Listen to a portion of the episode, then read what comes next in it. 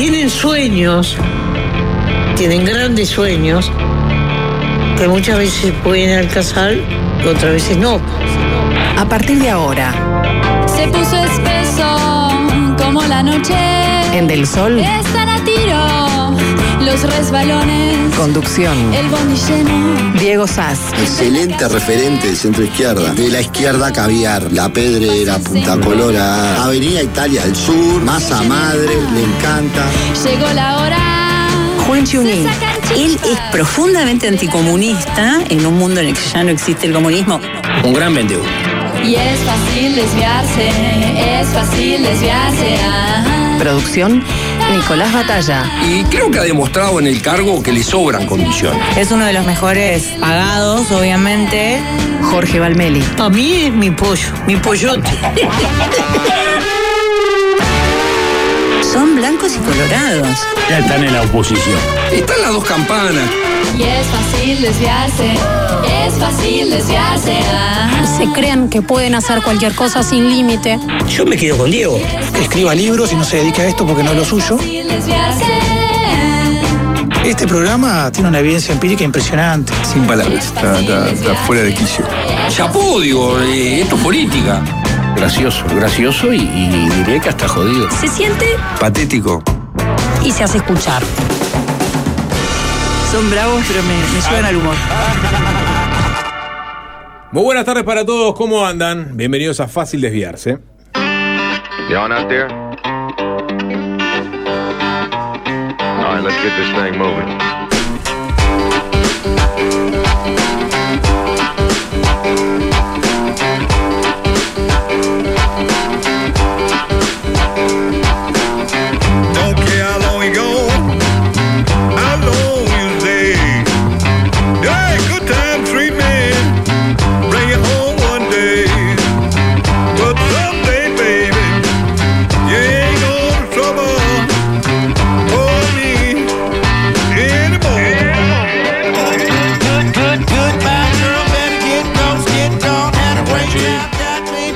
Tardes, Sapo, ¿cómo estás? Buenas tardes al señor arroba Alvin Green FM, adicto a la distorsión. El emperador de la consola, la persona que puede pilotar las tardes de FM del Sol.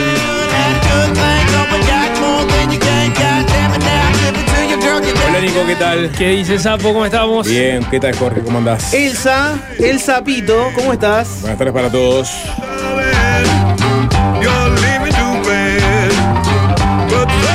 Very fast este programa porque es Rabón. Very fast. Very Very fast. fast. Very fast. very- Eh, porque very juega fast. Nacional contra el DIM y la transmisión. Eh, ¿Qué dije Nacional? Juega. No, Nacional está bien. Y Danubio también. Pero ¿quién transmite? ¿Quién te parece?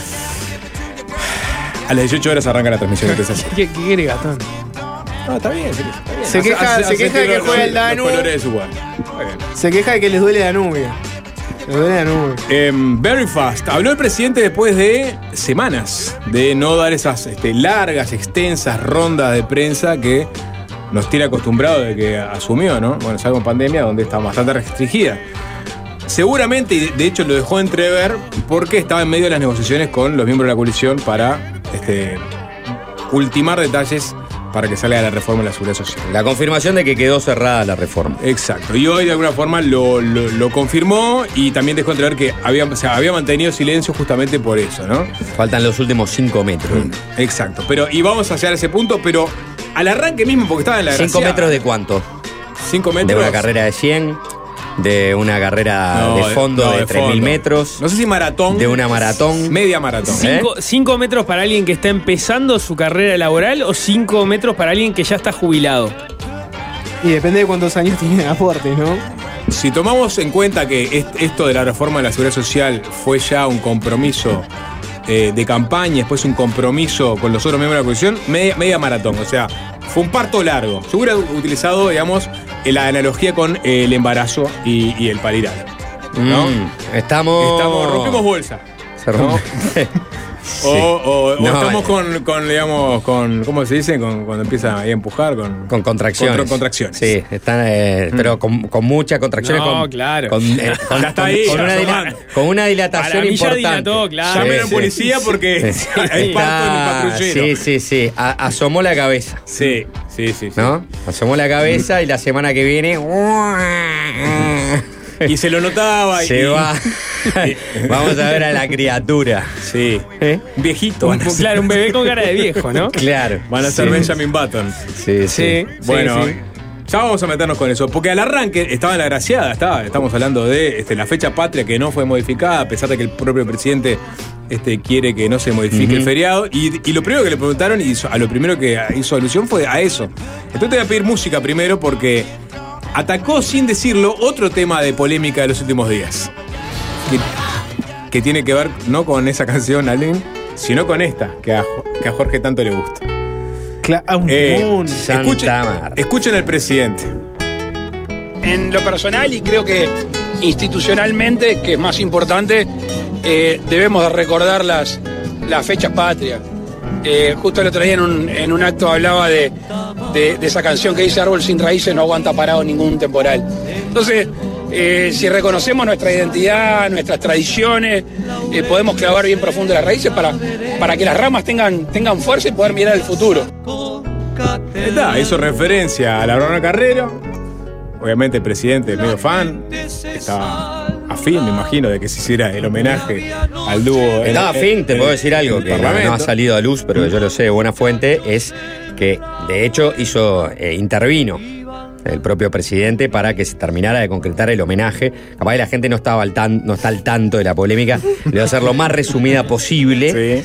Es, eh, se pactó este, hacer un, un homenaje.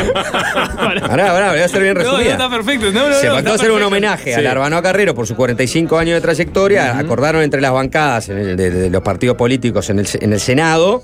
El, el homenaje lo proponía el senador Oscar Andrade, Oscar Andrade, en realidad el, el partido del Frente Amplio, en realidad.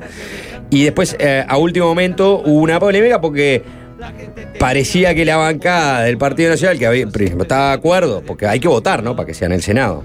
Hay que levantarte una mayoría y se hace el homenaje en el Senado, una sesión del Senado. Y ahí dijeron, no, pero si lo hacemos en el Salón de los Pasos Perdidos, mejora el homenaje. Ah, no, pero el Salón de los Pasos Perdidos no es lo mismo que este, hacerlo en una sesión del Senado, disputa, disputa, disputa. ¿No? Escaló esa disputa con tuit de Andrade, de, de Bianchi, de Da Silva.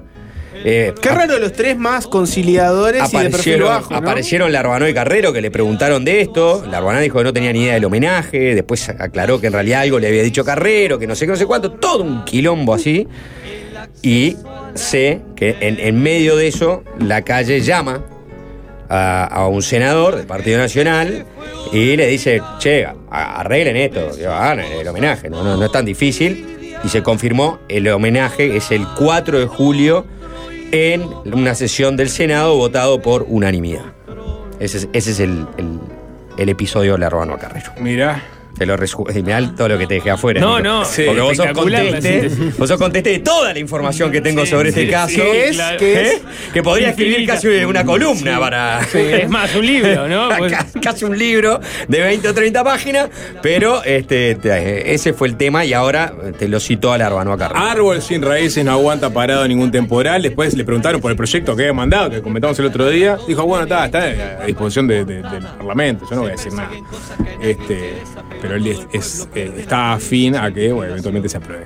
Y después sí, obviamente vinieron las preguntas sobre los temas de coyuntura, ¿no? O sea, hacía mucho tiempo que el presidente no hablaba. Y en realidad ah, hubo dos sucesos excluyentes, ¿no? Sobre todo el de la reforma de la seguridad social, que se comió buena parte de la agenda informativa de las últimas tres semanas, ¿no? Primero con el afer eh, Cabildo Abierto y después con el epígono de, este, de los reproches eh, del Partido Colorado. Habría humo blanco. Claro, Eh, claro, sí. Ayer, ayer fueron los, los- los colorados a la torre ejecutiva. Pasó una cosa bastante cómica que eh, retrata la prensa, que es que en un momento la calle se tuvo que ir. ¿no? de la reunión y le dijo, bueno, si quieren sigan discutiendo en mi despacho, estaba Rodolfo Saldain, el autor intelectual de esta reforma, en un cuarto contiguo, esperando que primero se llegara la negociación política y después se quedó Sand- Saldain hablando de las propuestas este, eh, de- de- del Partido Colorado, desde el punto de vista técnico. Son tres propuestas, ¿no? Que Pero, que pero que Saldaña también se tuvo que ir. Ah, Saldaña se tuvo que ir también. Yo Quedaron- pensé que. quedaron los colorados solos. Ah, yo- Fue, fuentes que Sí. tengo ah, no, dijeron que- dijeron, ¡ay, mía, por No, fin! no. ¡La torre es Sí, nuestra! sí, se pusieron- Vol-. ¡Volvimos!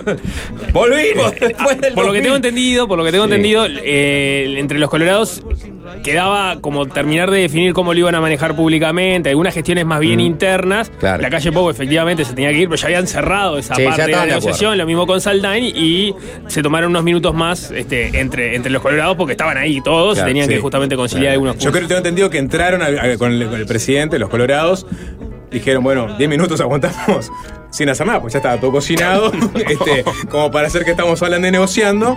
Este, después sí salieron No, y, y ¿Estás se- hablando de Last Pantomima? ¿Eso es lo que estás diciendo? Hubo algunas negociaciones. Hubo negociaciones, Hubo, claro, porque hubo, De hecho- dentro de los puntos hay Pero- cosas que no llegaron, no salieron tal cual habían llegado por parte del Partido Colorado, ¿no?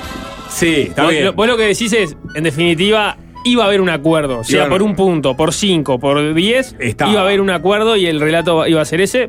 Es verdad. Sí. Pero bueno, hubo que negociar alguno de esos puntos. No, y hubo algún punto que eventualmente va a haber que explicar también. No, y hay, son, y hay- son innovaciones. Y hay uno, este, hay uno de los puntos que en realidad quedó, eh, hacer- eh, o sea, lo está tratando el, el- el- el Ministerio de Economía. O sea, no, ni siquiera se acordó con Saldain que tiene que ver con el IAS. Claro. El punto del IAS. claro. Los otros dos puntos sí, los otros puntos que es este, bueno, permitir una, una, una jubilación temprana a partir de los 63 años si tenés 38 años de aporte, 64 si tenés 30, 65 si tenés este, 35, perdón. 35 Eh, si tenés. sí, este, o sea, 64. cambió eso. Y lo otro que era que Porque, uno- porque, a ver, el, el proyecto de ley este ya eh, habilitaba esa opción para los 64 años con 40 de aportes. Eso ya estaba en este, en este proyecto, no se Mm, había claro. manejado tanto. po- bueno, se bajó. por- ahora se bajó. Y de hecho la propuesta de los colorados, si no me equivoco, apuntaba a eh, 63 con 35.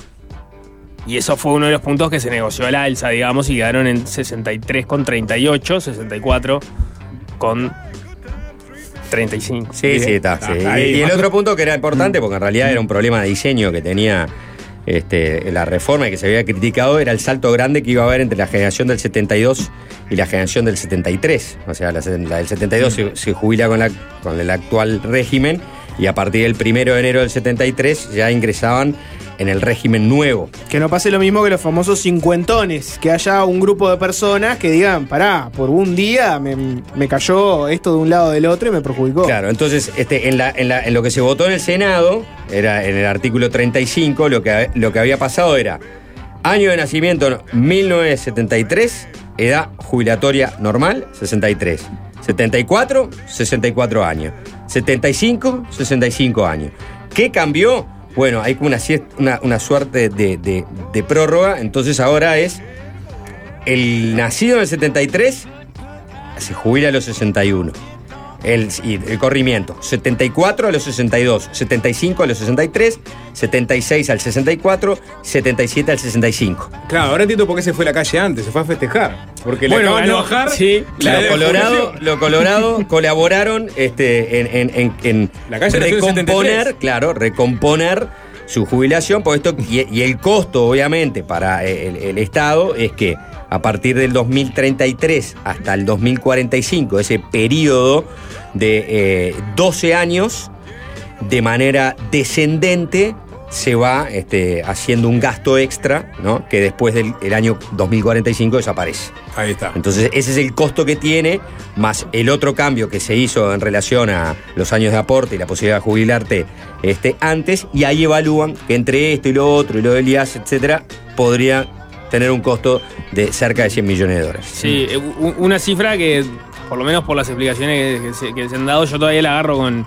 con pinzas, porque en la medida, porque lo que dicen es todo el paquete serían 100 millones de dólares, pero en realidad no está calculado qué es exactamente lo del IAS, y por lo tanto eso se supone que puede, que puede influir. Es y un esos pedido 100 de millones, subida. ¿eh? Es un pedido de subida de los IAS. Bueno, subía tenía el planteo de la eliminación Sí. del IAS. Eso no es lo que se está manejando, se está manejando una especie de transición entre eh, aquella expresión declarativa que había reclamado Cabildo Abierto, no, empezar ya con algún este, porcentaje de reducción de- del IAS que está para definirse cuál sería, y es parte de lo que decía Juancho y se está, está estudiando. Bueno, pero está, este, se llegó este, a la- a la- a la- nada, al, al- al presidente- al humo multicolor. Sí, el presidente le preguntaron, obviamente, si está conforme con est- est- este resultado ¿no? de, de- de la negociación. Y ahí explicó y ya eh, a- a- aprovechó, no lo vamos a escuchar, pero después lo comentamos, este, a hablar de otras bondades que tiene esta reforma este, jubilatoria. Obviamente, eh, se van modificando algunas cosas que a priori nosotros creíamos que no debían modificarse. Ahora, la realidad eh, es muy fuerte y habrán escuchado más de una vez que la política es el arte de lo posible. Con los aportes de los distintos partidos, nosotros nos tenemos que preguntar, ¿es una buena reforma? Mi respuesta es que sí. Es una buena reforma. ¿Por qué es una buena reforma? Para empezar, porque es mucho mejor de lo que tenemos. Y para empezar, se hace sostenible. Después hay que ver cuánto hay de aportes, cuánto del producto. Obviamente la reforma inicial era eh, económicamente más sustentable. La, de- la que hay hoy, o aparentemente hay hoy, si hay acuerdo entre los dos partidos, es sustentable y es sensiblemente mejor a la que tenemos hoy. ¿Qué les quiero decir con esto? Que si se aprueba esta reforma, nadie va a poder decir o nadie va a decir hay que hacer un cambio urgente. Nadie va a poder decir hay que hacer un cambio urgente. Y después empezó a hablar de otras bondades que tiene esta reforma, algunas de las cuales empiezan a regir este, apenas se apruebe, ¿no? Por ejemplo, la posibilidad de jubilarte y poder seguir trabajando y seguir aportando, este, después tener una segunda jubilación, es algo que él, dice fue un proyecto original que presentó en su momento, lo había presentado antes de ayer mañana, después él, después fue incluido en la, la reforma, este, las jubilaciones van- más bajas van a ser mejores, eh, dijo que la gente que aportó pero no llegó a los años de jubilación, igual esa plata no va a ir a una, bolsa, sino que, bueno, va a computar como, como, como aportes que hizo en su vida y le van, a, le a volver algunos pesos. Es decir, ya empezó a, presentar la batería de herramientas para salir a, defender este, la reforma. Para el caso de las personas que se pueden jubilar y seguir trabajando, apuntó al trabajador rural, sobre todo. Dijo, no, el trabajador rural, sobre todo. Este, entonces ya, ya vemos que estamos pasando a la siguiente etapa también, ¿no? De defensa Sí. de esta reforma. También hubo una frase ¿no? de la calle este día que es este, teníamos leche, él ya había utilizado esta, esta Mm. metáfora eh, en varias oportunidades, ¿no? Este, que era no se le puede seguir agregando agua a la leche en relación a que había que defender la reforma desde un punto de vista de los costos financieros. Si, si la seguías modificando, esos costos financieros iban aumentando y bueno, y te ibas este, aguando demasiado la leche. Y hoy dijo, teníamos leche, se le fue echando agua, pero sigue siendo leche. ¿No? Es un cortado, ¿no? ¿Eh? Claro, ¿no? está un poco más este, este, cortada la reforma. Yo veía ¿no? algunas expresiones, como la del economista Javier de Aedo, eh, que se preguntaba si eso habla bien de la reforma, ¿no? Y bueno, no, no- no- no sé si habla bien de la reforma o no, habla de la negociación política que tuvo esta reforma. Y eso es inevitable, porque eh, con los votos de los blancos y los colorados, la reforma no salía. Y ahí estaba Cabildo abierto. A no ser que lo, agarraba, a- lo agarrara de la oreja Manini y lo obligaras a votar, tenía, tuviste que negociar. Y no te quedó otra de negociar. Eso es la política. Bueno, eso es lo que hablamos el otro día, ¿no? Que quizás el, el- el gobierno y la ¿Qué coalición. querés? Habla bien de la reforma, sí, pero habla de lo que es la política. El gobierno puede presentar este- esto como un activo. O sea, nosotros logramos surcir una reforma con una, con una coalición muy este, heterogénea, ¿no? Con un, un partido nuevo, ¿no? Este, con, con el histórico rival, con. eh, bueno, está. Ahí nos quedamos, porque realmente el Partido Independiente a la hora de los votos quizás no, no, no importaba, pero sí también este, formó parte de las negociaciones. Eh, eh, ya te digo, los relatos que ven- vengan posteriormente este, se construirán de acuerdo a qué lado de este de la, de la piola estés, ¿no? Sí, eh, es verdad que estos últimos cambios terminan, hay, hay que ver cómo después cómo justifica y, lo, va a hacer, ¿no? Cómo- por dónde van a ir las críticas del Frente Amplio a la reforma en general, cómo se van a terminar este, consolidando. Pero sí debilita parte del punto ese de este, trabajar más y cobrar menos, porque sí se va a trabajar más y cuánto se termina cobrando con estos últimos cambios, eso termina cambiando un poco. Después habrá que ver nuevas proyecciones, ¿no? O nuevas simulaciones. Mm. Es lo que dice Pero- Manini, nosotros vamos, vamos a por salir a decir que al- algunos sectores de la población van a, van a cobrar más, por lo menos de lo que se había planteado originalmente. Bueno, pero no- eso, eso lo dice hasta la calculadora de Simbe, que puede ser este, el, el- o sea, el, el punto más este, usado contra la reforma por parte de la oposición. La famosa calculadora de Simbe te da que hasta de las jubilaciones más bajas, las que arrancan en, este, en 18 mil pesos hasta 30 y poco mil pesos, con esa calculadora, todas ganado. Eso lo dijo el presidente hoy también en la rueda. Entonces, este, eso va- va- vos podés decir lo que quieras de la reforma, pero la podés defender desde su punto de vista de este, una redistribución progresiva. Es decir, los que menos ganan son los que van a verse beneficiados con esta reforma.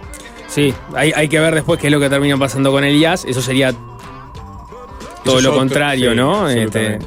eh, y, ahí- y beneficiaría a, a justamente a, a las jubilaciones más altas. El problema estaba en, en las capas medias, que son la- y las medias altas, que son las que se verían beneficiadas con eh, el cambio en el cálculo jubilatorio que terminó incorporándose con el- las negociaciones con Cabildo Abierto. Bueno, habló de muchas otras cosas más el presidente. Le preguntaron por los problemas en la frontera con el tipo de cambio en Argentina, posibles este, soluciones, y que tiene una herramienta más que están eh, estudiando con, con economía. Y después le preguntaron sobre el otro tema caliente de las últimas semanas, que es el conflicto en el IABA, ¿no? Eh, y ahí vamos- nos, nos metemos en, en las palabras del presidente. No habló tanto del ascensor, ¿no? Que era lo que queríamos saber en realidad. Por lo menos del ámbito periodístico, todos los focos estaban puestos sobre el tema ascensor. No. Pero en realidad fue más bien por el lado del conflicto de Java en la globalidad. Y habló un concepto. ¿Se acuerdan? En 2019 fue que empezaron a aparecer los libros de los distintos candidatos. Por ejemplo, apareció el de Daniel Martínez, creo que se titulaba Un ingeniero camino al poder. El camino del ingeniero se titulaba. ¿Qué pasa? ¿No se acuerdan del título del libro de Daniel Martínez? Un titulón. El camino del ingeniero se titulaba. Y el de la calle Pou se titulaba Un rebelde camino a la presidencia. Y habló la calle Pou sobre el Pero esa, concepto. esa es la de autobiografía de la calle Pau. No, es un libro Hubo- que escribió hubo- Denis. hubo- claro, hubo dos libros, ¿no? Este, Yo me estaba el de-. Alfredo García. El de Alfredo García se llamaba 11 Round, Sí, y después estaba el de Leonís, que era ese. que era el de Un rebelde camino a la presidencia. Bueno, la calle Pou habló sobre el conflicto en el IABA y el concepto de la rebeldía. Escúchenlo. respeto y respaldo lo actuado por la NEP. Y después un tema que para mí es de sentido común. Todos sabemos que las escuelas, los liceos, las UTU son de todo, ¿no? Y que, y que lo bancan todos los uruguayos, pagando sus impuestos. Y por ende lo tenemos que cuidar. Mi pregunta es, ¿alguien en su casa hace lo que hacen en ese salón? ¿Alguien está dispuesto a que en su casa vayan y le pintarrejeen, lo rompan, lo dejen sucio? ¿Alguien? Bueno, hay que cuidar lo que es de todo como si fuera propio. Me parece que eso es sentido común. No nos debe hacer orgullosos tener un edificio público de esa manera. Yo fui joven hace más tiempo del que me gustaría. eh, era bastante rebeldón. Y es entendible. ¿ah? Ser adolescente y no tener rebeldía es como haber pasado por esa edad sin hacerlo. Pero la rebeldía siempre tiene un freno, tiene un control, que es cuando dañas el bien común. La rebeldía con causa de reclamos es bienvenida. Ahora, ¿qué necesidad hay de romper? ¿Qué necesidad hay de, renunci- de, de ensuciar? Ninguna, entonces eso no lo comparto. Bueno, él se centró mucho en el tema del aspecto de- del salón. Del salón, sí. El gremio del IABA, ¿no? No, no tanto en el tema de fondo. Después le preguntaron sobre el director, ¿no? Pero. Se La- escapó un. ¿Por qué, ¿Por qué renunciar? Digo, ensuciar. Sí. Sí, este. Cuando dijo cómo- se corta la rebeldía, pensé que en, otros tiempos era vení para acá, nene. ¿Vos pensás que la calle Pou hubiera dicho si fuera mi hijo, si fuera mi hijo lo agarraría de los Bueno, pelos? no, no, sé. No, hubiera no, no, eso. no. Este. En fin, yo creo que. dijo, eh, digo, eh, la rebeldía con causa, que fue una cosa que él eh, había hablado también en aquel momento, cuando salieron esos libros. Ser rebelde con causa. Claro. Pero él, él, se- él admitía que era un rebelde sin causa. Ah. Claro. Eh, justo el otro día este, que terminé un libro que habla sobre el Uruguay, escrito por dos argentinas, tiene entrevistas a Mujica, a Astori, a Sanguinetti, a la calle Herrera y a la calle Pou. Tiene muchas más entrevistas, ¿no? Pero Hablo de políticos, eh, presidentes o ministro de Economía, ¿no? Y la calle vuelve a hablar de, de su adolescencia. Y dice, a los 16 dije, no voy a ser ni político ni abogado. Propio de un adolescente con A mayúscula. A la larga no sé si adjudicárselo al ángel de la guarda, a la suerte o a la energía del cosmos, pero a mí me permitió ser parte de una familia cuyo padre era presidente de la República y esa rebeldía contra los que más queremos, primariamente con la familia, me hizo posible pararme en la periferia. Yo estaba en la periferia, sentía el amor filial por papá, pero también sentía rechazo a ser parte del sistema. Eso me generó, tal vez el concepto sea un poco fuerte, como una cierta irreverencia con el poder. No me seducía, no era una cosa que me atrapara, hasta que después, bueno, lo abracé como instrumento, pero justamente desde el lugar de la herramienta. Hay una anécdota en mi familia. El día que vino Bush padre a comer a casa con Václav Havel, presidente de Oh, Checoslovaquia, en, en en aquel Checoslovaquia del 68, ¿no? Cuando se resistieron a los rusos, la primavera de Praga, todo eso. Le escupió la comida cuando estaba en la cocina. No, este, me fui a jugar al fútbol 5 a la hora de, de la comida. Pa. Y este, o sea, estaban todos. Flojo de anécdota rebelde. Pa. ¿Serio? Bueno, no. No, está bien, es una escena protocolar, Toda, toda, la familia. Toda la familia en la casa de Suárez. Está bien, Bush. Bush, cosas que se llaman, va- van, van a estar todos, este. Tienen que estar todos mis hijos, Sí. va a estar la, la- la familia de ellos. cosas No, no, no, tengo no. fútbol. Me, me fui a jugar al fútbol 5. Ahí donde se abre la puerta de la casa y aparece el grito ¡Luis! Y dice, hoy no me jacto de eso, hubiera sido bueno estar ahí. Bueno, está, después tuvo un cambio que. Claro, que- qué anécdota me perdiste, ¿no? Comparti- haber compartido. Claro, por eso digo, o sea, te das cuenta, es tremenda anécdota, ¿no? Ir a jugar al fútbol 5, pero se nota lo poco que le importaba a todo el asunto. Sí, sí, sí. claro. Porque, digo, ya, ya con eh, 16, 17 años decís, "Pará, ¿sabés cómo me siento en esa mesa con el presidente de los Estados Unidos? A escuchar como una mosca. Sí, ahí no sé, a los 16 años si tenés un fútbol 5, c- c- cuando hay, hay un grupo que está, viste, está, está picante, y te dice, no, una cena protocolar con Bush, donde capaz que no se diga nada muy interesante. Ah, qué pregunta, yo eh, no sé. 16 años, ubicate vos en tu 16. Vos no, Sí, pero sos- ubico, sos- 16 sos un- eras un niño politizado, ya con Sí. 6 años ya habla de política, pero, Pero también me gustaba mucho el fútbol. Bueno, también, sí. 16 Mucho años, viste que esa época que, que, que jugabas hasta el fútbol hasta dormi- durmiendo, ¿no? O sea, eh, y, dice, no, no puedes jugar porque. No, lo que habla, de que Bush. habla realmente que a él le chupaba un huevo todo ese asunto, de que no le, gustaba nada, al punto tal que le dijeron, no, mirá que tienen que estar todos para el almuerzo, y dijo, no, yo voy a jugar al fútbol. ¿Cómo se va a jugar al fútbol? Es el presidente de los Estados Unidos. Sí. Llegó todo transpirado, entró por ahí en la mitad de la cena protocolar. Por el costado. Me voy a jugar al fútbol, esa es la otra, me voy a jugar al fútbol. Bueno, no importa, fuera donde fuera. No estaba ahí, Zap. No estaba ahí. Botón tampoco. No, no, yo no dije nada. ¿A qué para botón? Mirá para botón, ¿Para sapo, justo vos. ¿Para botón qué? No. ¿qué Están hablando, no sé qué están Y bueno, el cruce, del cruce mediático del momento. Perdón, perdón, pero, pero, eh, a ver, no, no, no, no, al pre- presidente no, no, le preguntaron, fue una pregunta muy genérica, ¿no? ¿Qué opinas sobre, sobre el conflicto del IAB? Nadie le preguntó, ¿va a arreglar el ascensor? Después le se habla preguntaron- mucho sobre si, tu, si tu, en tu casa te gustaría que la pintarrajearan, no sé Vino qué. le preguntó específicamente sobre este, el conflicto del IABA, que fue cuando fue separado del cargo el director, director. del IABA. Pero por, él, él este, dijo que, oye, que respaldaba al doctor. Respaldaba ¿Qué más- Claro, y que después- no, no, porque ahí después le vino la pregunta, por eso mismo, digo, ahí cuando la, la primera pregunta, que le pregunta qué, opina sobre el conflicto del IABA, dice esto, se van otros temas, hablan del fiscal de corte, no sé qué, y un periodista vuelve y dice, no, bueno, pero sobre el, El el asunto, episodio puntual, sí. bueno, y ahí sí, y ahí recordó el episodio de 2017 cuando este, una, la directora de un liceo de Salto había sido separada del cargo con este, La retención de del 50% de los saberes porque en ese liceo se había eh, organizado una charla pro aborto. Acuerdo. Así se entendía por parte de los que denunciaron, ¿no? Sí. Manuela Muti, de hecho, la, la diputada, acuerdo, acuerdo, fue la que denunció. Bueno, dijo, en ese momento na- ningún dirigente eh, del, del gremio docente este, respaldó a la directora. ¿No? Perdón, creo que, creo que acá confundiste porque dijiste el pro tema de fondo acá es la confrontación. Perdón, antiaborto. Era en realidad una charla que fue tenida como Era- si fuera una charla antiaborto. con tintes religiosos. Claro, exacto. Sí, como diciendo, bueno, está, eh, para dar, el- su punto era, bueno, claramente hay, digamos, un alineamiento entre gremio, estudiantes, docentes, que están en contra de lo que está haciendo este gobierno en materia educativa. ese es el Y tema de fondo. Claro, y, y eso, y eso allá ellos, pero bueno, yo no comparto y ahí habló de que, bueno, entendía que las reglas están hechas para acatarlas y que, bueno, Después el este. director no había acatado. de- claro, después eh, otra, la, la otra discusión era si ameritaba un sumario o no, o había otras posibilidades. Pero está. Ah, esa- a, a eso no se llegó. eh. Que bueno, la verdad es Bueno, que al eh, decir que respaldaba lo octavo por ya- la NEP, ya ya te estaba ya respondiendo. está, ya no lo te iba a decir, no, sí. la verdad que capaz que hubiera sido mejor que. Ah, Respaldo, respaldo lo, lo, lo actuado por las autoridades de educación. Sí. Básicamente.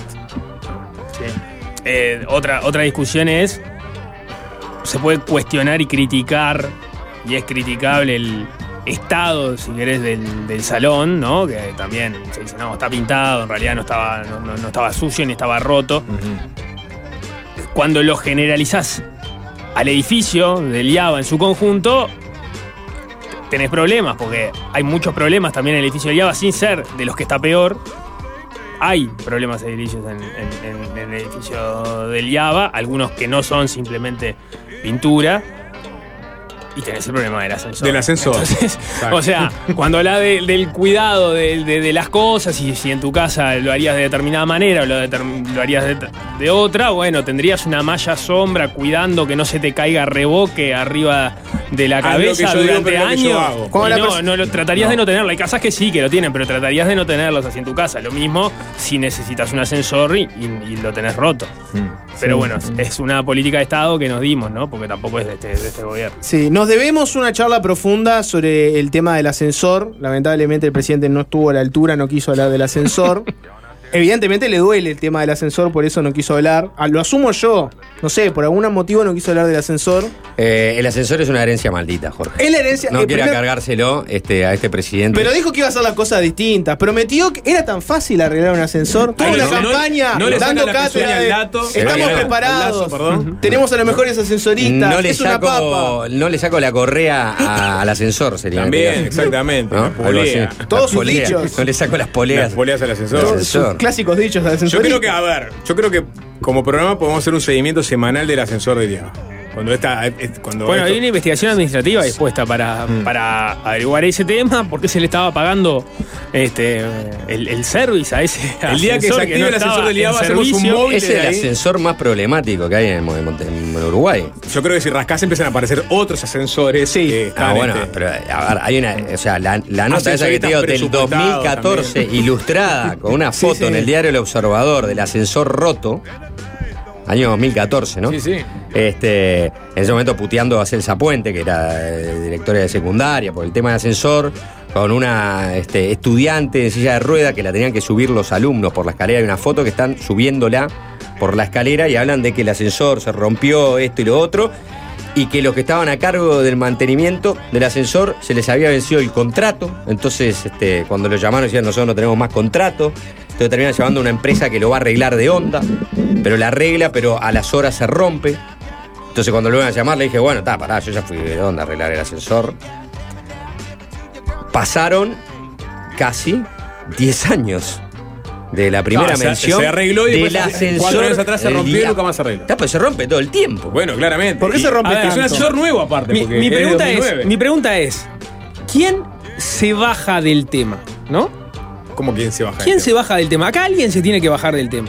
Y propongo que seamos nosotros, en realidad. Todo lo contrario a lo que estás, a lo que estás proponiendo. A ver, explique. O sea, vos tenés una inquietud de secundaria a propósito de la accesibilidad eh, al edificio. Tengo claro, eh, tengo claro, no, tengo idea de que en realidad eh, eso que se ha dicho, la rampa ahí no se podía hacer. O sea, ni siquiera estuvieron, ni siquiera es- estuvieron eh, muy acorde a los asesoramientos que habían tenido, ¿no? Este, pero bueno, se habló de la rampa por ese lugar, se precisaba ese lugar. Es, una, es una discusión que ahí entrar a la rampa por, por- lo pronto, pero bueno, no se bajaron de del tema de la rampa, querían el, el salón, no se bajaron los alumnos de, la situación, hablaron del tema de la visibilidad, se les ofreció otra propuesta en el mismo piso para que no tuvieran el problema de la visibilidad, ahí tampoco se bajaron ahí, siguieron arriba del salón porque simbólicamente era importante. Entonces, no se bajaron lo- los alumnos, no se bajó el director, les pidió, bueno, me pueden dar la llave del salón, por lo menos. Mm. Los estudiantes no se bajaron de eso y le pidieron este, y se qui- quisieron quedar con la llave. El, el- el- el director no se bajó del asunto, siguió en su respaldo de los estudiantes.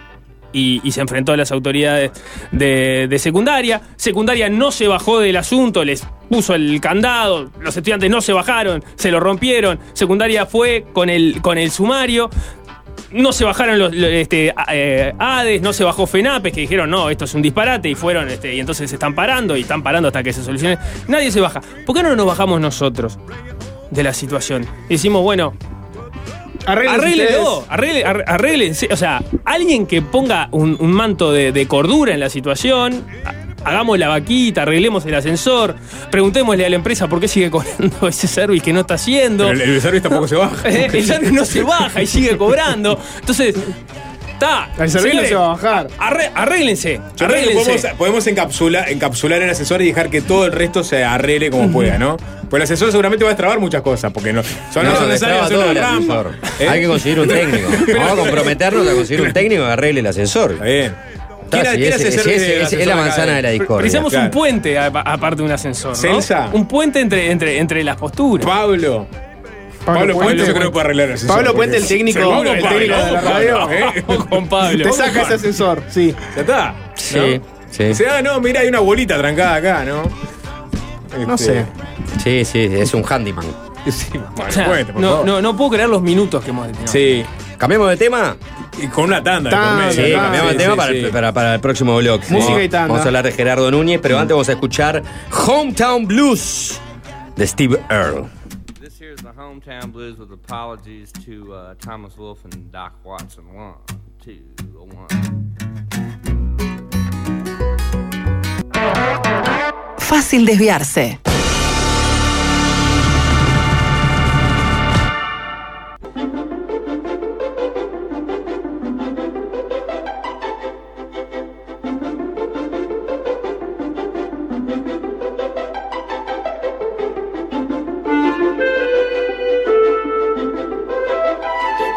Impresionante la campaña de Forlán para Smart Life. Sí, Sapo, está tremenda. Es esta donde, bueno, tenés una consigna de que la gente vaya a, a la página de Smart Life y ponga en la casa quién es el jugador de toda la casa que se dedica a las tareas y que ayuda más al equipo. Smart Life está premiando a los jugadores y las jugadoras de toda la casa. Si vos vas a la página de Smart Life, smartlife.com.uy barra jugador de toda la casa, vas a poder participar por una de las 11 órdenes de compra y lo que tenés que hacer es capturar un momento en que vos u otra persona está realizando cualquier tarea de la casa, la subís la foto y bueno, te puedes enterar más si vas a, a la web o al Instagram en smartlife.uy y te puedes enterar más del concurso. Con Smart Life, vos también podés ser el jugador de toda la casa.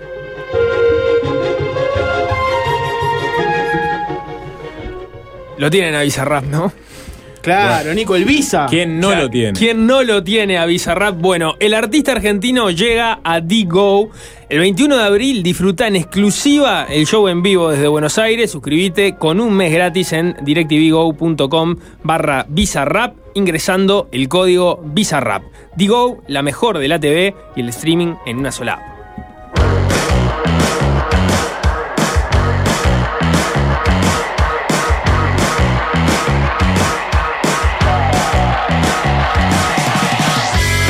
Tu session favorita, Nico?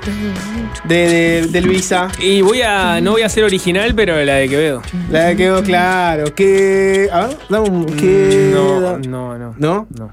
Muchos mensajes al 097-441-443 sobre el ascensor, sobre la rebeldía, el presidente, chanzas, chistes, etcétera. Pero es un programa corto, no hay mucho tiempo Sí, rápido, y hay muchos rápido. temas. Vamos al Parlamento, móvil en vivo, no, mentira. Eh, después, ojo, no, no, no Bueno, está- en este momento se está discutiendo la ley de este, corresponsabilidad en la crianza en la Cámara de Diputados. Falta este, esa sanción, o sea, la media sanción que falta es la, la de diputados. Mañana podemos capaz que tratar ese Sí, tema. sí, sí, porque hubo novedades importantes. Sí, Eh, Exacto. Pero bueno, después de un- más de un año de, de- de licencia, luego que fue acusado de violencia de género por su expareja, finalmente eh, Gerardo Núñez decidió presentar formalmente su renuncia este martes en. eh, a- renuncia a su banca, ¿no? En la Cámara de, de Diputados. Eh, Ayer, un ratito después del programa Sapo, se lanzó un comunicado de Sí. parte del de el diputado. Les puedo leer un fragmento si Sí. quieren. Esa fue la, la primera, capaz que, no sé, este, Nico, Juancho, capaz que ustedes tuvieron este, la noticia por otro lado, pero yo creo que la mayoría de la gente se enteró por ese comunicado que salió a los medios de parte de eh, la Secretaría de Gerardo Núñez. Y dice lo siguiente, no es una carta abierta, estimados, estimadas, y ahí arranca este, Gerardo Núñez a contar un poco este, en qué situación lo agarra esta renuncia. Les leo textual, dice, durante un año me mantuve en silencio con el fin de no entorpecer los procesos que se llevaran a cabo en la justicia, en los cuales me vi involucrado. A su vez solicité licencia como legislador con el mismo objetivo. Presento la renuncia a la responsabilidad para la que fui electo porque entiendo que en este momento no están dadas las mejores condiciones para que para desempeñarme, perdón, correctamente en dicha función. Vivimos momentos de mucha polarización social y política, donde no siempre importa la verdad ni los resultados judiciales, importa más la instalación de relatos. En este contexto, lo que menos quiero es perjudicar a mi fuerza política y a mi partido. Pues sigue un poco la carta y más adelante dice lo siguiente. Estas líneas no pretenden victimizarme ni mucho menos, pero es necesario decir que durante este año transité momentos muy dolorosos y complejos. Fui objeto de todo tipo de calumnias, ataques, acusaciones, que no solo me afectaron estrictamente personal, sino impactaron en mi familia y seres queridos, principalmente en mis hijas. A pesar de todas las mentiras contra mi persona que se reprodujeron a través de redes sociales y en algunos medios de comunicación, se demostró en la justicia que eh, en uno de los casos fui objeto de difamación e injurias y en otro la denuncia por violencia de género que se realizó contra mi persona terminó archivándose sin que correspondiera ningún tipo de derivación penal respecto a la misma. Todo esto refuerza mi firme convicción personal de no haber cometido ninguna falta ética ni delito alguno. Y ahí cierra un poco con el concepto capaz más, sé, más llamativo de la, de la carta de renuncia. Dice, antes de despedirme quisiera aportar humildemente una visión en cuanto al proceso que me tocó vivir. Sigo pensando que existen herramientas legales muy valiosas que se conquistaron y deben ser protegidas. Sin embargo, algunas veces, cuando se producen manejos espurios de las mismas, lo que hace es dinamitar los avances que protegen a las personas en situación de violencia, aumentando el descrimiento respecto a dichos instrumentos.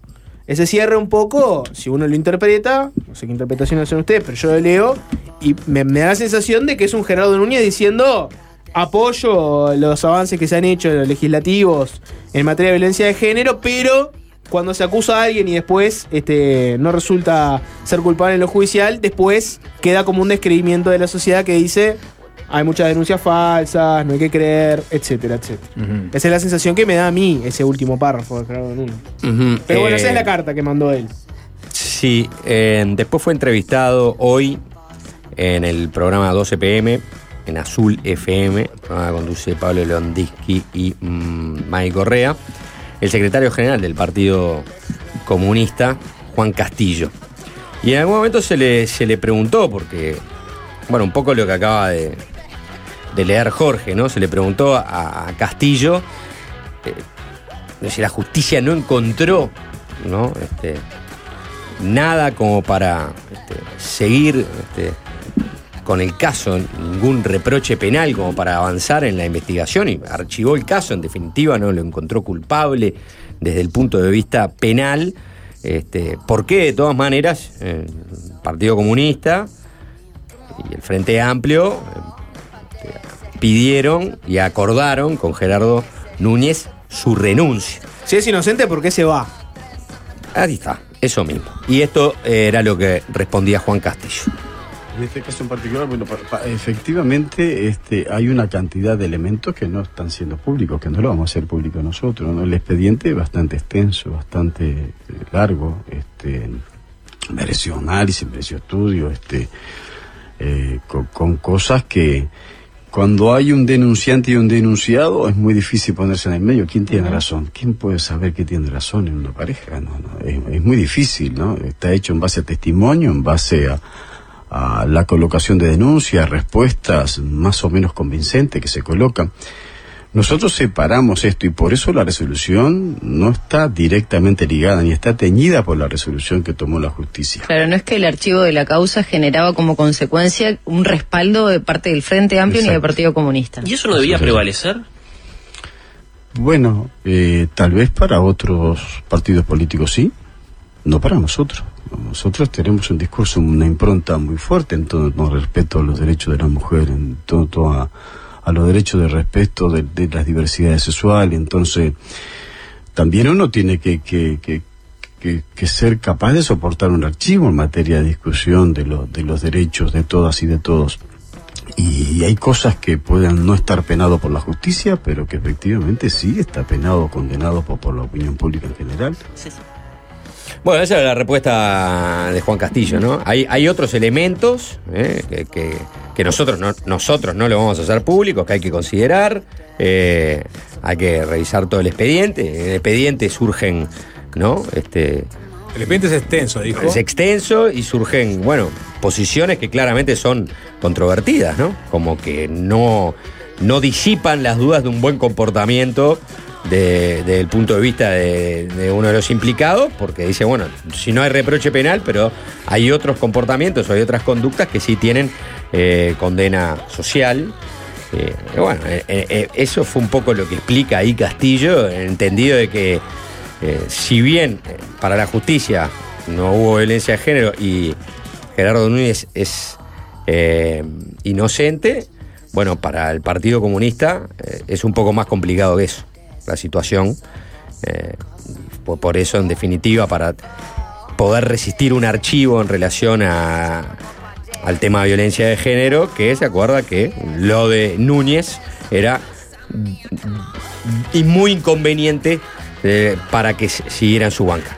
¿Qué fue lo que Castillo sabe? ¿Qué es lo que Castillo sabe? ¿Qué es lo que sabe este, el Tribunal de Conducta del Frente Amplio o el, o el informe que elevó al, al Comité Central del Partido Comunista, eh, la, la- la- la propia comi- Comisión de Conducta del Partido Comunista? Y bueno, este, no sabemos, pero deja este, ver ahí Castillo en su respuesta que el tema iba un poco más allá de la justicia para ellos. ¿no? Sí, deja preguntas abiertas, ¿no? Efectivamente, Sí, ¿qué fue lo que, lo que determinó que se buscara un consenso para que.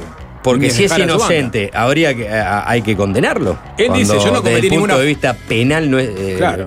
Él dijo no cometí ninguna falta ética ni, ninguna, ni ningún delito. Y bueno, ni- eh, ¿No? por eso, lo de Núñez no dice que haya. Dice, o sea, con- él, él se defiende diciendo que él no actuó por fuera ni de lo ético ni de lo de penal. Pero bueno, este, el caso estuvo presente en la opinión pública, entonces al final, ¿por qué lo juzgan? ¿Solo por eso?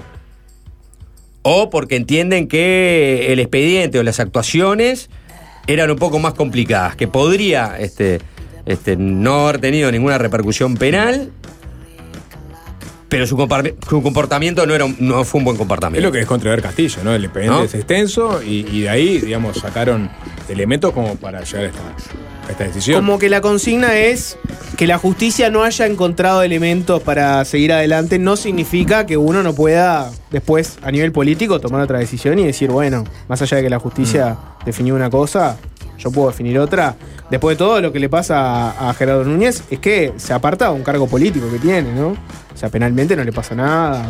Sigue todo igual, perdió su cargo político, bueno. No, no, pero, Sí, digamos, puede- pero- puede- pero es una, digamos, es un, es un castigo importante. O capaz Para que alguien no que entiende que no, no, no, desde el punto de vista penal y ético no cometió ninguna, ninguna Claro. ni un delito ni ninguna falta, es durísimo lo que pasó. Sí, es duro. Porque lo que le dicen es, no, no, ya está, listo, andate. Renunciá a la banca. Sí, le no sos pro para, para ocupar esta banca. Están- le están diciendo Sí, eso. no, sos, no, no sos idóneo, pero este, en función de lo que este, nosotros entendemos de, de- que va más allá de lo que entendió la justicia.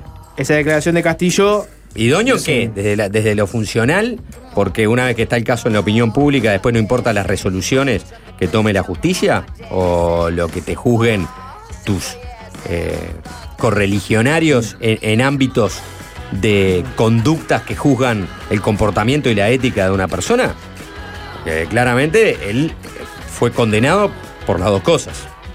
Acá hay una voz que falta escuchar, que es la del propio Nú- Núñez, diciendo si efectivamente está de acuerdo con la decisión consensuada. que la- la que Eh, Castillo, había Castillo, dice. Castillo dice en esa misma nota de que durante todo el tiempo se fue acordando esto entre los camaradas, ¿no? todos los camaradas y este y, y Gerardo Núñez. Seguro algunos camaradas estaban más de acuerdo que otros, ¿no? Pero Y bueno, bueno, sí. eso es lo, lo Eh, normal. En- en- Núñez eh, habló en, en, en Carve esta, esta mañana, no, no, no, no, no llegué a escuchar la, la- la entrevista, habló en el programa Así nos va. Eh, sí, está titulada por el lado de tiene que haber una formación ciudadana para que cuando se vaya a denunciar violencia de género sea por elementos convincentes.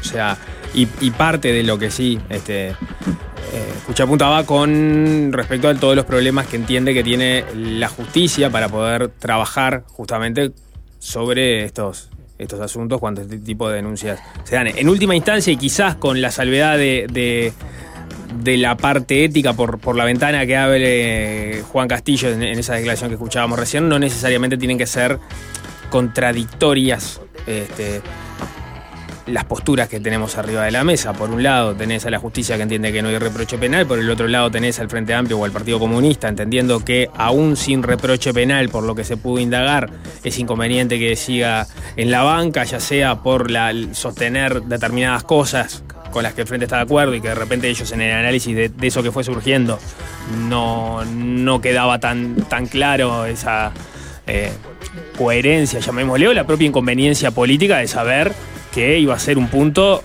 o un, este, sí, un foco sobre el que se podía apuntar desde, desde la oposición. Y ahí entra también lo que Pero ahí, ahí en la- abrís un, di- un- un pa- un, digamos, Bueno, eh, una, eh, una Núñez- línea que es controver- controvertible, ¿no?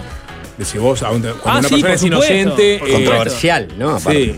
No, y controvertible No, también. las dos cosas, controvertible sí. porque la podés controvertir. Exacto. Pero controversial porque. Y controversial seguro. Deja. hay, o sea, hay pocas cosas que que, no son controvertibles en, en- en el mundo. Claro, ¿Eh? pero esta, esta particular, ¿no? O sea, este, vos le tenés- Peñarol y qué más.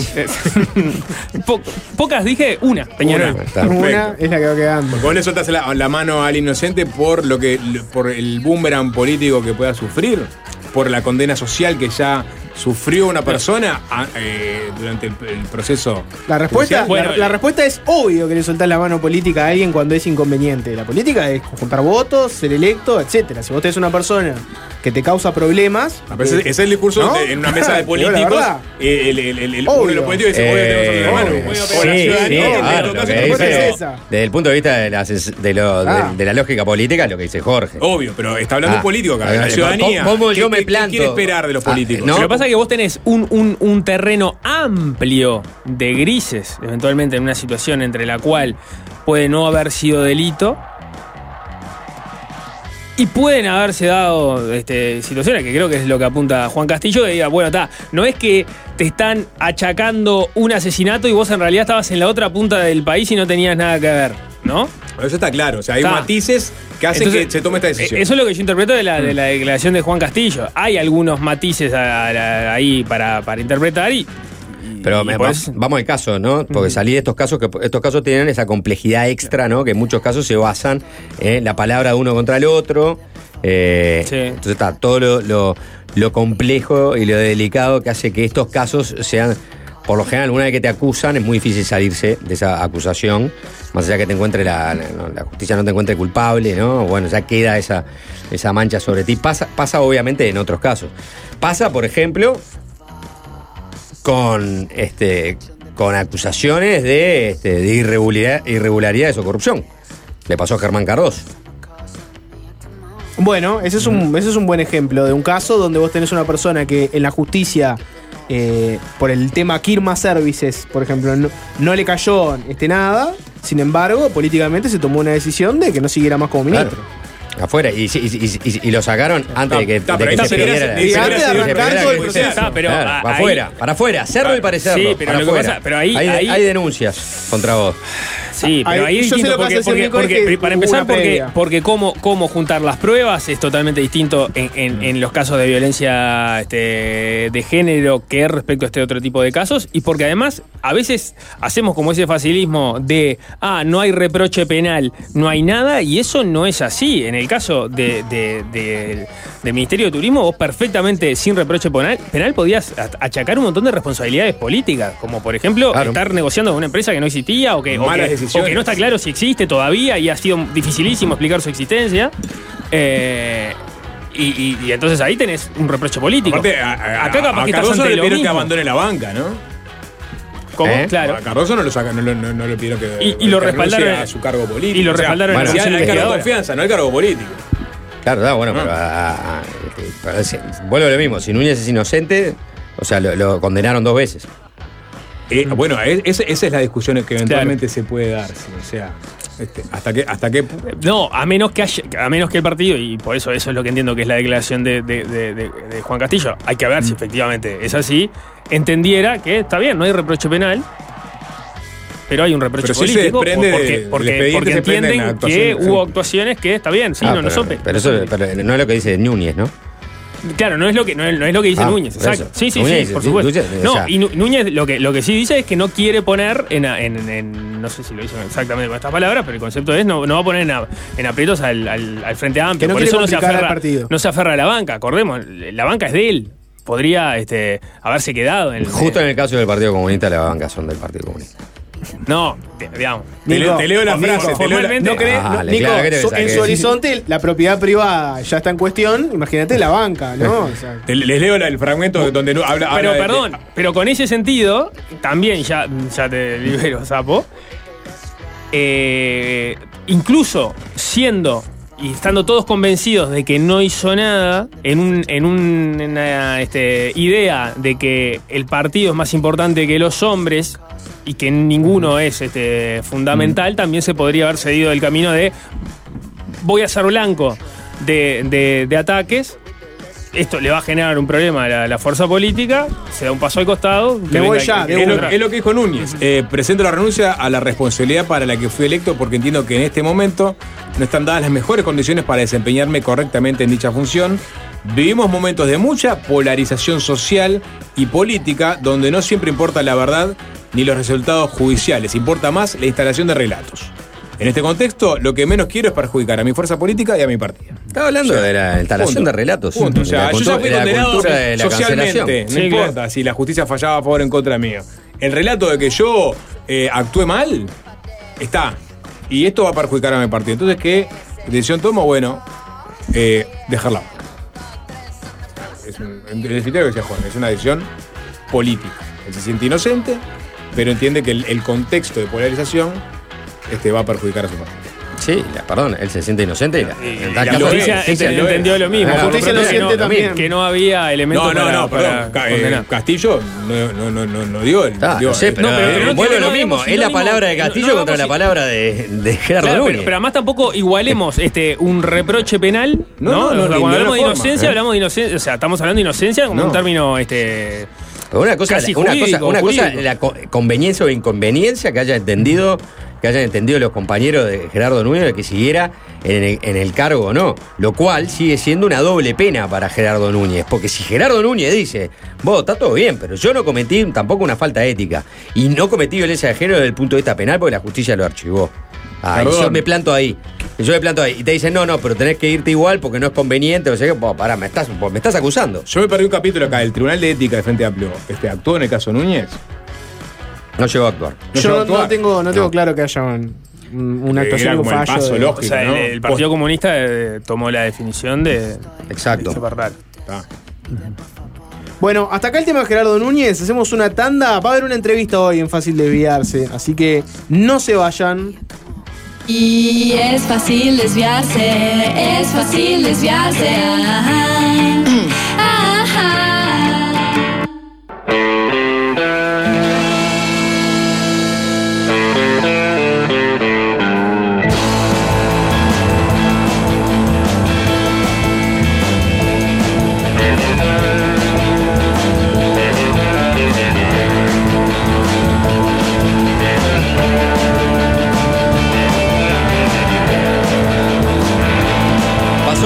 Bajo del radar, pero en estos días en los que el debate público en torno a la educación estuvo concentrado en las peripecias del ascensor del IABA y todos los actores secundarios en torno a él, bueno, se coló una, una buena noticia referida a la educación.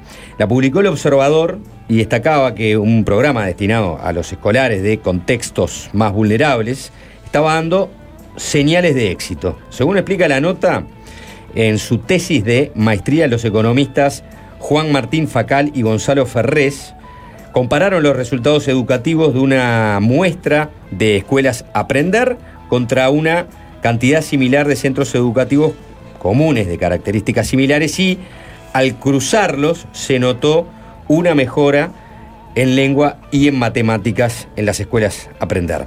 Hay más aspectos interesantes en esta investigación, así que para profundizar en los resultados del informe que recibimos ahora en estudios a, a Juan Martín y a Gonzalo, bienvenidos a Fácil Desviarse. ¿Cómo les va? Muchas Todo bien, muchísimas gracias Juanchi por invitarnos. Bueno, ¿cómo surgió primero la, la- la idea de ustedes de, ¿no? de decir, bueno, vamos a enfocar la, la- la tesis sobre este tema? Bueno, inicialmente eh, siempre nos preocupó a ambos eh, la realidad no solo nacional, sino internacional, no es algo menor, o sea, estudios en los últimos años demuestran que eh, hay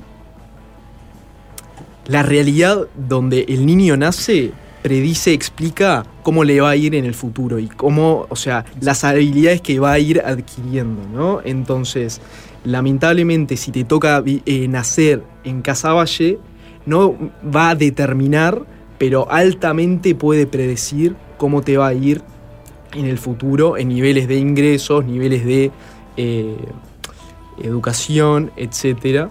Que obviamente hay programas que, eh, que logran eh, subsanar eh, eh, eh, eso- esos temas, ¿no? Esas Ex- Exacto. Y, y bueno, encontramos este, sabíamos de este programa que es un programa bien grande que se hace en Uruguay desde ya del 2011. El de Escuelas Aprender. Escuelas Aprender. Y, y bueno, justamente se dedica, es para escuelas de primaria y se dedica a las escuelas de mayor vulnerabilidad. Entonces, el- es interesante analizar si, bueno, está generando un impacto más que nada en el, en el aprendizaje de, de los niños de esas escuelas. Desde 2011, ¿a ¿cuántos alumnos eh, atendió? ¿80.000, 100.000, más o menos? Exactamente. Anda por los 80.000, sí. O sea, para sí. los números de 2019 sí son como 80.000, o sea, es la, teniendo en cuenta que en la escuela pública tenemos 300.000 alumnos, entonces realmente no es un programa que no debería de ser tenido en cuenta, o sea, realmente es de maneja gran parte del estudiantado. Y atiende toda, perdón, atiende toda esa población objetivo que busca, digamos,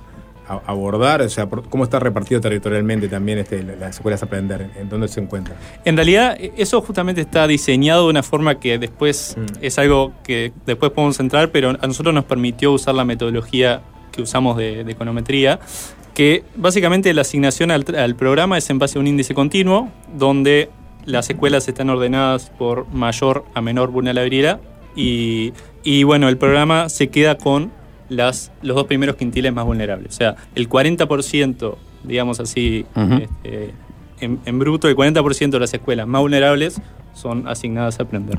Exactamente, y o sea, los niveles de vulnerabilidad de cada escuela son de acuerdo a las familias que atienden a esos centros. Entonces sí está determinado en parte por eh, geográficamente. claro. ¿Qué, qué- qué- qué- qué características diferentes tiene una escuela Aprender de las otras es- escuelas que este, tomaron como objeto de comparación en el estudio? Bueno, en realidad, justamente la, la metodología que aplicamos, lo que hacemos es quedarnos con escuelas que sean similares, para explicarlo así rápidamente, escuelas que sean similares en las diversas características, más que nada las de eh, que están en el fondo, digamos. El, el niño, la realidad que viene eh, desde la casa, la educación de los padres, la situación, los ingresos, eh, bueno, la situación, por ejemplo, de integración con el barrio, si- asentamiento, todo ese tipo de variables que se toman, lo que hacemos es nos quedamos con escuelas que sean comparables en, en esa categoría para que así poder decir que la única diferencia que haya entre ambas sea el programa. Claro. Exactamente. Y entonces, respondiendo a tu pregunta, Juanchi, ¿qué es una escuela aprender? Básicamente, ¿qué hace que, la aprenda- que sea distinto al resto de las urbanas comunes? De, ¿no? Estamos hablando de escuelas de cuatro horas urbanas, ¿no? Básicamente hay tres grandes patas del proyecto.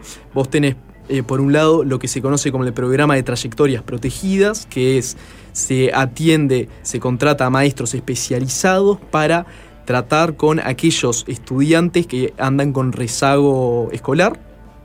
Por otro lado, se tiene lo que son los proyectos PODES, que ahora creo que el año pasado se cambiaron a- al PAM, que básicamente eh, el ANEP se le, le da un financiamiento extra a las escuelas del entorno de, para la escuela promedio, 5 dólares por niño por año. Para eh, atender objetivos que piensa la escuela que tiene que atender. Por ejemplo, si creen que el problema es, che, eh, a los niños de eh, segundo de escuela les está yendo mal en, en los niveles de escritura, creemos que contratar a un tallerista Mm. o algo así puede ser eh, fructuoso por tal X, Y motivo, bueno, ANEP lo aprueba y se le da una partida extra para este tipo de cosas. Y tercero y más importante, porque nos parece muy interesante porque la literatura, no solo nacional, sino internacional, no ha medido esto, es el tema de las salas docentes, la extensión de las salas docentes. ¿Qué quiere decir esto? Una vez al mes eh, los maestros se reúnen los sábados para discutir, para cooperar, para entender las realidades que está pasando en los salones de clase y no solo en los salones de clase, porque ahí entra la figura del maestro comunitario, ¿no? Entonces, ¿qué, qué es lo que está pasando con la familia de, de Juan, de, de Kevin, ¿no? O sea, entender las realidades detrás, que ese es el foco de aprender, entender qué está detrás y es una, una educación más personalizada, entendiendo la realidad de los niños detrás. Vamos a meternos un poco con, con los puntos que fueron encontrando en su investigación. Encontraron una reducción significativa y sólida en la repetición de grado de alrededor de 2,3 puntos porcentuales para los 6 grados de primaria, o sea, de 6 a 11 años. Y el efecto aumenta si tomamos solamente los tres primeros grados de primaria. ¿Podemos avanzar un, poco más en ese aspecto?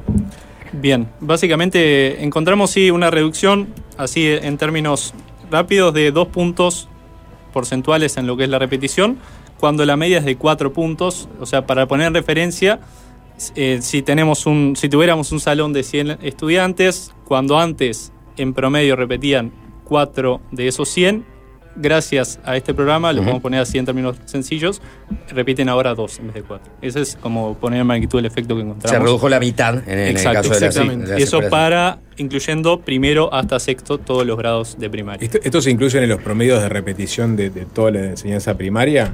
Pues, ah, se, ha, se ha venido dando una, una disminución de la repetición eh, en, en primaria en los últimos años, ¿no? O sea, lo- lo- lo- la- lo- los guarismos de avanzar computan para el, para, digamos, para el panorama general o no? Sí, sí, sí, sí, Sí. sin duda, sí. O sea, acá una cosa también importante que el otro día hablábamos, el viernes tuvimos un seminario con, con la gente de ANEP y ahí ANEP, tuvimos ujú. esta oportunidad de, de hablar.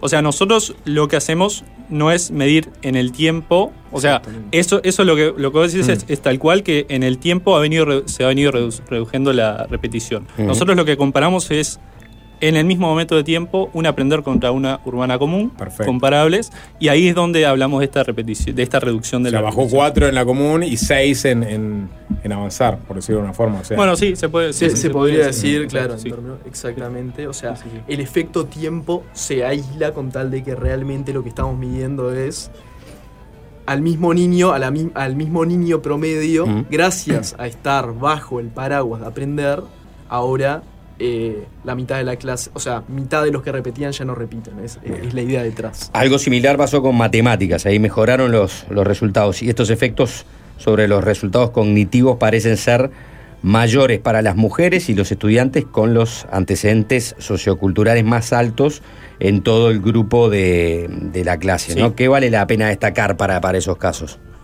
Sí, a- ahí, en primer lugar, como ya de por sí, el encontrar estos resultados en lenguaje y matemática, de, por sí, nosotros y después hablándolo con las autoridades, vemos que es importante y es alentador porque hay mucha gente trabajando también en este programa y cuando les compartimos estos resultados, como e- es alentador para ellos saber que está dando o se ven resultados a partir de este esfuerzo. Y, y es muy interesante esta diferencia que, que decías que, que dice en la nota, donde las mujeres son un poquito mejor eh, beneficiadas, un poquito más beneficiadas que los varones en estos resultados. Y lo mismo para los alumnos de mejor nivel sociocultural en la clase. Lo cual ahí, eso no es tanto algo que podemos decir, bueno, es por esto, sino que este trabajo, además de las respuestas de los resultados que tenemos, es plantear como también más preguntas para futuro. Decir, Claro. bueno, ¿por qué puede estar pasando Mm, No esto? están buscando ahí una causa, sino en definitiva una consecuencia de lo que arroja el estudio, ¿no? Las mujeres y en, el- en este caso los, in- los que vienen con, con ingresos sociocult- socioculturales un poco más alta han tenido mejores desempeños. Claro, sí. O sea, la cuestión sería como para nosotros, obviamente, cualquiera, seguir investigando. Bueno, Seguir ¿por qué- planteándose preguntas de por qué pasa ¿Por eso. qué puede estar ¿no? pasando esto que las mujeres son- Eh, Y, y en realidad no parece, no, no es algo como. Especialmente con el tema de las mujeres, porque de- de- en definitiva también, y un poco lo decías tú, este, Juan Martín, al, al- al arranque, hay un entorno ¿no? que predice un poco tu trayectoria. Entonces, cuando uno piensa este, si esos entornos son socioculturalmente mejores que otros, y bueno, seguramente reúne una, una serie de características que hagan que tus posibilidades sean este, más satisfactorias, ¿no? En relación a otros que carecen de, de eso. Pero en el caso de las mujeres, capaz que hay más preguntas para plantearse. Claro, eh, sobre el punto que decís recién, tiene todo el sentido del mundo, ¿no? Si, o sea, si vos de base tenés un mejor. me- eh, tal cual como decías, o sea, la literatura internacional sobre la economía de educación en estos temas dice exactamente lo que se está diciendo, que es lo que tiene sentido común. Si vos tenés mejores características de base, porque tenés una familia que invierte más tiempo en vos, tenés eh, de repente eh, mejor estado de salud y otras características, de repente tenés más tiempo para dedicarle a Al que estudio. te vaya mejor a- Claro. en el estudio, exactamente. Eh, en lo que respecta a los maestros, también detectaron que interactúan más frecuentemente con las familias de los niños. Eh, ¿Eso es una disposición institucional o hay algún tipo de, de casualidad que no han logrado determinar? Hablaron de, por ejemplo, la sala docentes. Eso ya implicaría ¿no? un, mayor, un mayor tiempo. Hablaron de pronto de los que tienen rezago, este, este, eh, aplicar ¿no? talleres ¿no? o tutoría. Eh, ¿es- ¿Eso explica lo del, lo del mayor tiempo de los maestros o no necesariamente se compone de estos factores que son más extraordinarios si lo comparas contra los otros casos de la muestra? Bien, eh, respecto a eso, Juanchi, como, como economista siempre vamos a ir por los datos, por lo que nos dicen los números, y obviamente tratando de identificar causalmente las cosas, pero nunca hay que escapar de que es una ciencia humana y hay que entender la narrativa detrás de las cosas. ¿no? Y nosotros tuvimos la suerte de, eh, de ir a, a un par de escuelas a visitar, a conocer un poco la, la- la realidad detrás de las maravillas que hace el equipo docente, el equipo directivo, y lo que te puedo decir, de nuevo, dentro de esa narrativa, dentro de esas experiencias, es que las salas docentes son claves. Son claves. Son claves. Sí. Gonzalo El- piensa lo mismo. Sí, ahí como también anécdota de, nuestras charlas con Mariela Fraga, la coordinadora del programa, cuando inicialmente estábamos indagando en todo lo que constituye a este gran proyecto de, de aprender, ella lo que nos hablaba del, del concepto de crear escuela, le llaman, de, de, bueno, justamente que buscar que todo el equipo docente, estas reuniones son claves para eso, esté integrado, que estén todos como co- conscientes de la realidad de, los estudiantes, si hay un caso puntual que esté pasando dificultades, saberlo, si hay maestras comunitarias, maestros comunitarios que vayan a la casa y, que también interioricen a todo el equipo docente que está en, esa reunión, como que nosotros creemos que, la, y es lo que nos dicen las autoridades, que las salas docentes son un espacio justamente para, interiorizarse y crear escuela, entre comillas, que es como hablaban. Y ahí como mesurás desde las ciencias económicas este, la interacción entre do- docentes y, y- familia, cuando eh, a priori podría ser algo más cualitativo, ¿no? La, calidad de esa interacción. O sea, vos puedes tener, no, tengo reunión con estos padres los lunes y los jueves, pero capaz que la, digamos, este, la, la, forma en que se dan esos encuentros, capaz que no es lo, lo más adecuado posible. Sin embargo, tiene, ustedes entienden que tiene un efecto positivo.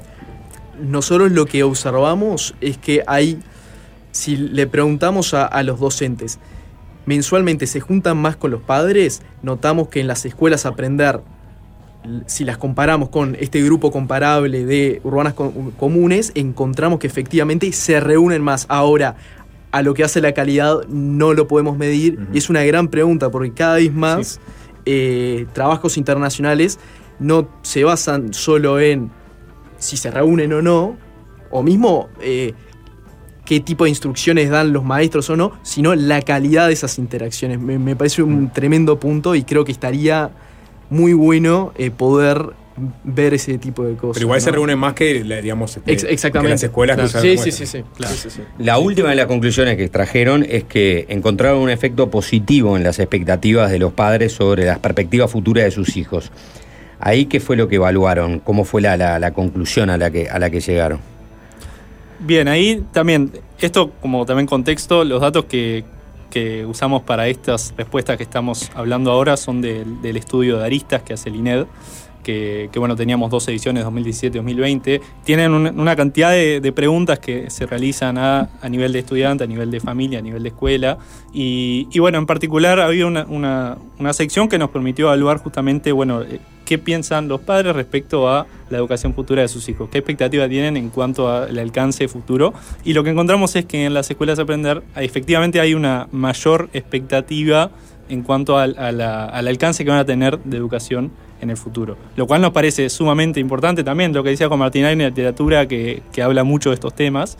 Y como contrapartida, lo que vemos es que esa mayor expectativa no llega a traducirse en una mayor inversión, entre comillas, en la educación de los hijos. Y inversión obviamente no se refiere solo a lo económico, sino a, por ejemplo, al tiempo que te dedican en la casa, a las preguntas que le puedan hacer de cómo le fue en el día, repasar este, los deberes. eh, como que es bien interesante también seguir este, estudiando este tema que... Porque no, parece- no, hay, no hay un correlato entre esa expectativa Claro, y después no, este, el compromiso, digamos, por llamarlo de alguna manera más sencilla. siempre depende de la magnitud en el cambio de, de las creencias. De repente el cambio de las creencias no es lo suficiente. De repente los padres sí están cambiando el comportamiento en variables que no estamos observando. Por ejemplo, eh, hay estudios en que, por ejemplo, la extensión pedagógica del Mm. tiempo pedagógico. Un estudio de Cecilia Jambi veía que eh, cuando los niños pasaban más tiempo en la escuela, entonces teniendo datos a nivel de eh, nivel laboral de los padres, los padres podían salir más a, a trabajar en empleos formales, porque tenía más tiempo. Entonces, podría estar interesante acceder a otro tipo de datos para de repente ver si hubieron otro tipo de cambios de, eh, de los padres, pero a lo que hace a la inversión propiamente dicho, directa con los hijos, por ahora no. Y está alineado con la literatura, Claro. cuando los efectos no son. Eh, una de las preguntas que, que uno se puede hacer, o, o varias preguntas que uno se puede hacer después de ver parte de los resultados que arrojaron su investigación, es, bueno, este, sería necesario extender ¿no? las, las- las escuelas a aprender, porque claramente en contextos similares dieron resultados eh, diferentes. Tú hablabas que económicamente, eh, por lo pronto, para, para, para el tema de, ¿no? de, los, este, de los rezagos o de los talleristas, la inversión en relación a, a las otras escuelas, que fueron el otro grupo de la muestra, es de 5 dólares por alumno anual. La escuela promedio, 5 dólares eh, anual, exactamente, por niño. Eso de la pata de los proyectos PODES. Solo de la pata de los proyectos Exactamente. PODES. Porque después en realidad este, los presupuestos en definitiva son, son, son, son distintos. Claro, o sea, hay que tener en cuenta eh, que a los docentes de aprender ganan más porque tienen esas horas extra por las salas docentes. Por las salas docentes. Y también tenés las partidas extra por los maestros extra que se contratan debido a eh, las trayectorias protegidas. Y tiene, y- y tiene a la hora de elegir horas, por ejemplo, eh, no sé, por, por mejores notas, este, cuando salen, digamos, de, de- de ma- de magisterio, los, los, los maestros y maestras eh, que terminan dando clases en, en- las aprender. son, digamos, las que tuvieron mejores calificaciones, son las que primero pueden elegir y eligen eventualmente contexto crítico. Ahí, ahí entra en juego esa parte a la hora de evaluar estos resultados. Algo que observamos que es excelente la pregunta que, que vos haces. Una de las cosas que, que observamos es que respecto a la calidad docente, que de nuevo es de las cosas, de las patas más importantes de lo que determina después el desempeño académico de, lo- de los niños y las niñas, es que, eh, por ejemplo, eh, qué tanta experiencia tiene el docente, cuántos años lleva en la profesión, hace cuánto está en la misma escuela, eh, o mismo cuántos años tiene, ¿no?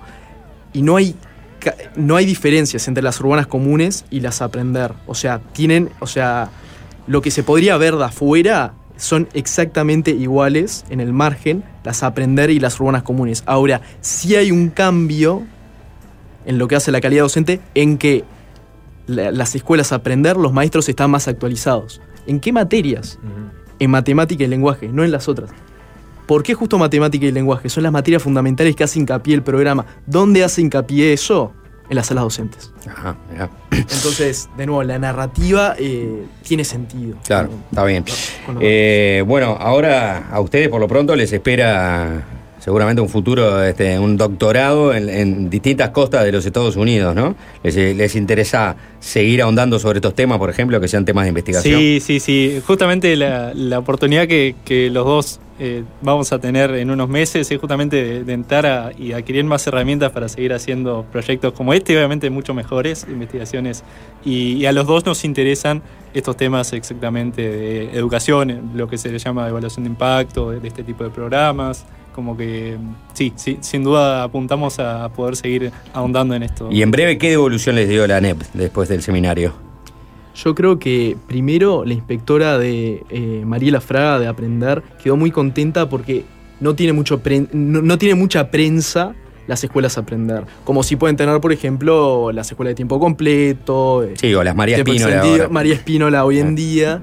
Y es- le puso, la puso muy feliz saber que realmente los efectos son importantes y están, están jugando un efecto. Y, o sea, que a veces puede ser muy cansador. Andá a decirle a una maestra que de seguro está muy agotada en una escuela de, de Quintil 1 eh, que lo que hacen, eh, el granito de arena que ella aporta, está teniendo fruto en, en- en los niños. Claro, es tu esfuerzo, este, dar, dar mejores resultados. ¿No? En definitiva. Lógicamente, de nuevo, Obviamente, nosotros. acompañado con este, lo que ha señalado, ¿no? Exactamente. Eh, o sea, y eso requiere tener una mayor inversión.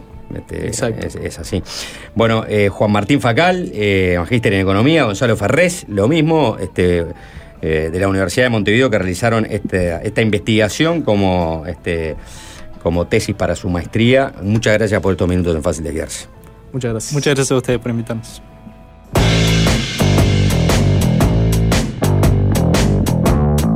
Fácil desviarse.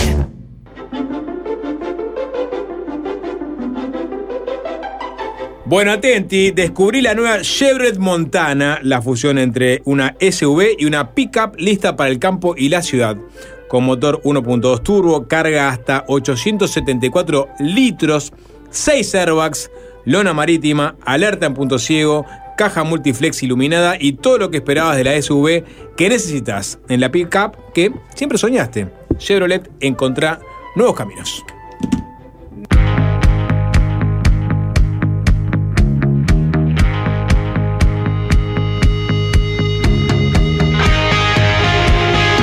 Siendo las 17 y 57 ya llegó Matías que va a estar en los controles de acá desde estudio porque a las 19 horas em, juega Nacional contra el DIM y transmite y relata 13 a 0. Chau. Un viejo día vuelve, no hay nada diferente. Fácil desviarse.